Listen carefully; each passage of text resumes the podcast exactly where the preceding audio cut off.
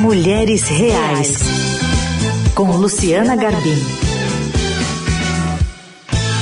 Mulheres Reais, de volta. Segunda-feira é dia de falar com a Luciana Garbim.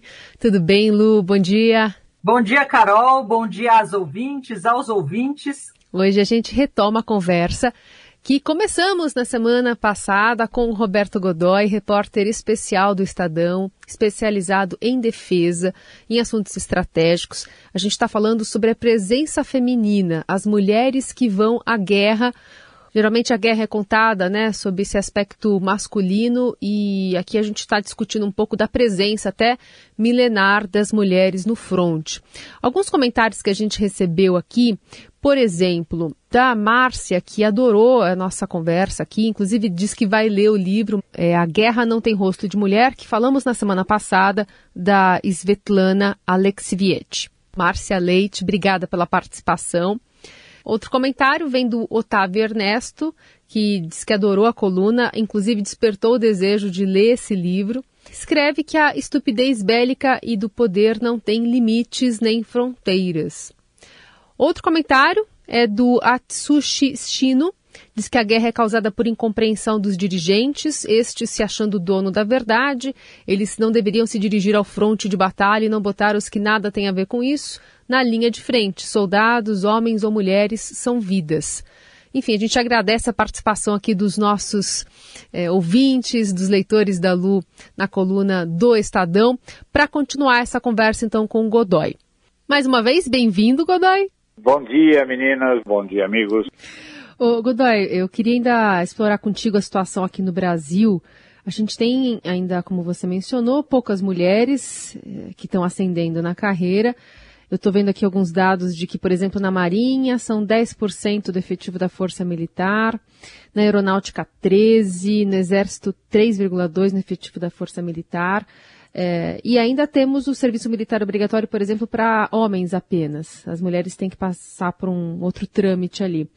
Você acha que em quanto tempo a gente é, pode ter uma equiparação nas representações brasileiras de mulheres? Olha, eu acho que num prazo muito curto. Está avançando muito depressa. Por exemplo, na, aqui, no, aqui no Brasil, as forças de, que a gente considera que são chamadas tropa pronta, ou seja, são a, a, aquelas em que você tem muito pouco, uh, praticamente não tem o pessoal que está fazendo o serviço militar obrigatório, você praticamente não tem ninguém, é só o pessoal voluntário que vai seguir profissionais.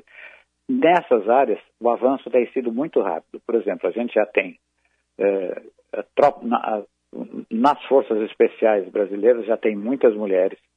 Você tem mulheres paraquedistas, que são a, a, a elite da elite da, da, da, tropa. E agora, de quatro anos para cá, mais ou menos, você tem mulheres integrando a força de selva. É considerada a melhor do mundo nessa área e tem uma característica: ela, é, o treinamento é absolutamente destruidor. O número de candidatos que passa pela, vai até o fim é muito pequeno, é inferior grupo que entra eh, no começo do curso, você tem menos de 20%, em torno entre 20 e 25, quando tudo corre bem, de candidatos que são aprovados que vão até o fim. O sujeito pode se desligar a qualquer momento. E agora eh, você tem mulheres participando. Uma, a essa altura, uma delas já, tá, já deve ser capitã. A essa altura estava para ser promovida o ano passado, enfim. E tem já e várias sargentos, né, mulheres sargentos, que são o, o que faz a tropa funcionar, assim. Veja, você imagine a, o grau de dificuldade para você dizer, restrições de ordem física, quer dizer, porque tem o que se decidiu e isso foi negociado é que não, não era impossível você criar uma situação especial para treinar mulheres. Elas que passar, tem que passar pelo mesmo tipo de treinamento da, da, tropa masculina. E é o que elas fazem. O grau de sofisticação desse tipo de, de desse tipo de condição é tão grande que, é, a não ser nos quartéis, em todas as outras situações, nem o banheiro é separado. Dizer, você usa o mesmo tipo de o, mesmo tipo de instalação de campanha que os homens usam, naturalmente, com descrição, como também os homens usam isso de uma maneira que preserva alguma coisa da sua individualidade, essa coisa toda. Mas é o mínimo necessário e, e vamos à luta, tá? hum. mesmo. Há pouco tempo, uma, uma delas, inclusive, é uma sargento que ela se especializou numa das coisas mais complicadas, que é o, o demolição debaixo d'água, por assim dizer. Tem um nome técnico, mas é, é, ou seja, ela é uma especialista em, fazer, em, em instalar explosivos ou, ou bomba ou que seja lá o que for, numa instalação militar do inimigo, do eventual inimigo, é, debaixo d'água, por exemplo, num rio do tamanho de um rio amazônico. Então, em 100 pontos possíveis nas provas de qualificação, ela conseguiu 96. Então, você vê que não há nenhuma restrição de ordem física. Nenhuma, Sim. nada, nada impede, nada, realmente nada impede. As escolas militares se preparam, essas sim, as escolas performam oficiais. Elas se prepararam eh, para receber mulheres. E a AMAN, por exemplo, a Escola Preparatória de Cadetes do Exército, tem uma que é da, da onde saem os, os, os cadetes da AMAN, eh, ela tem um número muito significativo de mulheres e o curioso é que quando chega ao fim, ele seria o equivalente assim a um colegial, tá? Quando chega ao fim, um, há um número, como o ensino é muito, é, é, qualificação é muito boa, o sujeito pode ir para uma outra área, fazer um vestibular para outra área, é, com muita chance. Né? Muitos dos, desses, muitos desses rapazes tal, optam realmente por deixar o, o curso e ir para uma outra área. As meninas não, elas preferem continuar nisso. Quer dizer, é, da turma de, do ano acho que do ano passado, do, do, de 2019, apenas uma das moças uh, decidiu que não queria continuar na carreira militar, foi fazer um curso de medicina. Então você nota que, de fato, a motivação é grande, a, atração, a carreira atrai e tem interessadas nesse caso. Muito bom, conversa aqui com o repórter especial do Estadão, especialista em defesa, Roberto Godoy, na participação especial aqui na nossa coluna das segundas-feiras. Godoy, muitíssimo obrigada pela conversa, viu? Volte sempre. Com prazer, vou voltar toda vez que você. Olha, basta fazer clack que eu estou de volta. Muito Godoy, bom. Obrigada. Eu estava escutando você falar e lembrei, eu fui, fiz uma viagem para a Antártida em 2019 e a gente foi no. voltou, né, da Antártida num navio da Marinha e não tinha nenhuma mulher na tripulação, acho que eram 80 e poucas pessoas e não tinha nenhuma mulher na tripulação.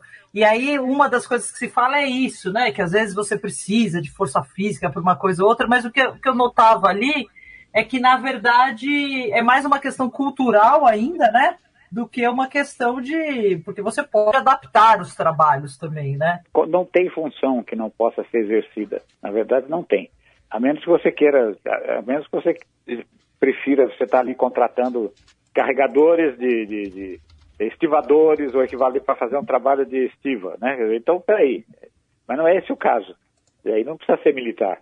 Eu estava me lembrando de algumas coisas no mundo, por exemplo, o, o, o líder líbio deposto já, morto, o Gaddafi, a segurança pessoal dele, as agentes de segurança, eram todas mulheres. Ele fazia questão disso. E dizia, e não era uma coisa assim de criar um clima, de ser, fazer um certo charme, nada disso é, era porque ele considerava corretamente que elas eram muito mais dedicadas, tinham, tinham um grau de eficiência maior nessa missão do que os caras, os homens que, com, com os quais ele já havia trabalhado anteriormente.